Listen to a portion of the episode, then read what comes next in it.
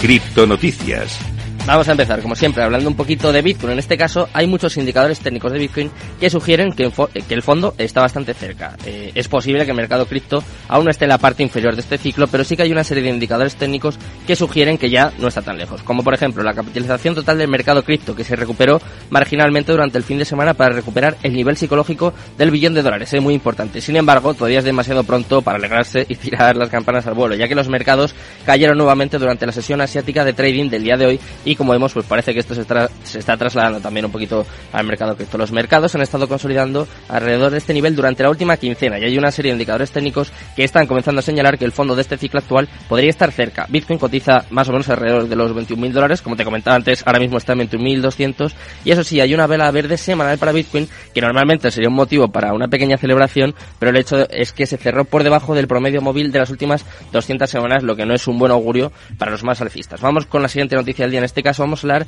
de Anonymous. Han lanzado un vídeo amenazando a Do Kwon con revelar sus crímenes por el colapso de Terra. Tras el colapso de este ecosistema que llevó a grandes pérdidas para todo el universo cripto y sus inversores, Do Kwon, el CEO, ha tenido que enfrentar varias acusaciones como principal responsable de todo esto. De hecho, la Asamblea de Corea del Sur lo ha llamado a comparecer y a comienzos de este mes varios medios surcoreanos y filtraciones de Twitter dijeron que su empresa Terraform presuntamente lavó 4,8 millones de dólares a través de una empresa fantasma de Corea del Sur en un famoso Ponzi. Ahora se suman las acusaciones uno de los grupos más temidos del ciberespacio. Es el grupo activista Anonymous que se ha comprometido a asegurarse de que el cofundador de Terra, Do Kwon, sea llevado ante la justicia lo antes posible, con respecto al colapso de los, de los ecosistemas Terra y Terra USD el pasado mes de mayo. Vamos con una noticia, en este caso un poco más positiva, y es que Apecoin ha subido un 30% después de aparecer en el épico vídeo musical de Snoop Dogg y Eminem. Las citas de Apecoin vieron un aumento de más del 30% después de que los magnates del hip hop, es decir, Snoop Dogg y Eminem, lanzaran un vídeo musical en el que aparecen en la audiencia como personajes de la famosa colección de NFT por Ape Judge Club. En el vídeo musical de la canción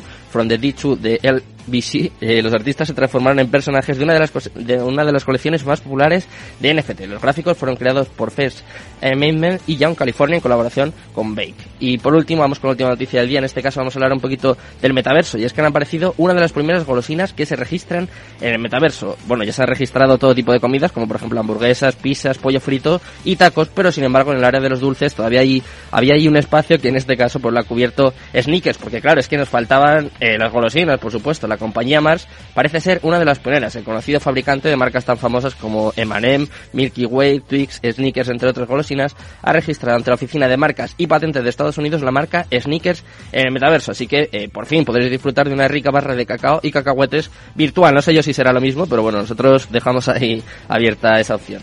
De momento, ya sabes cómo está el mercado, ya sabes también las noticias más importantes, más interesantes de las últimas 24 horas de todo el fin de semana. Y ahora vamos a empezar con el momento más importante, vamos con la entrevista del día. Vamos.